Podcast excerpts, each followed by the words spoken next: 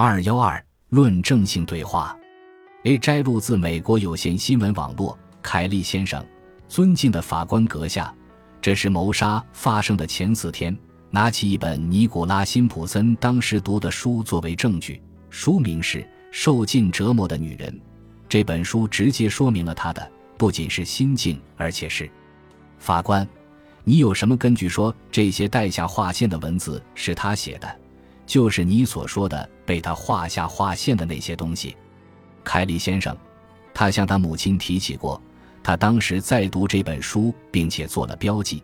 他让他母亲看到他所做的事情，同时他说：“我才刚开始做这件事，以后我会把它交给你。”他母亲能认出他的字迹。法官，我认为根据三百五十二条，你的根据全然不充分。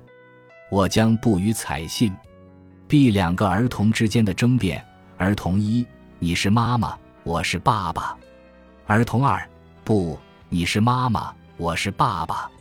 儿童一，为什么我是妈妈？儿童二，因为你是你是女孩。儿童一，我不是女孩。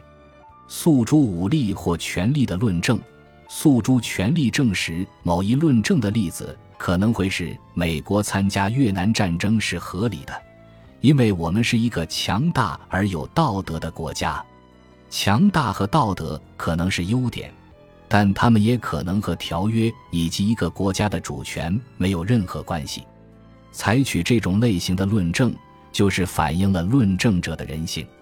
诉诸权威和或名望，深受某一领域的权威和或知名人士影响的人。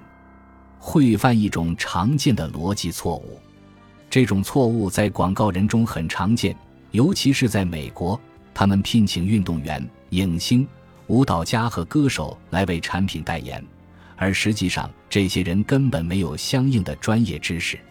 我们此处的问题在于无法进行交流。来自电影《铁窗喋血》。本集播放完毕，感谢您的收听。喜欢请订阅加关注，主页有更多精彩内容。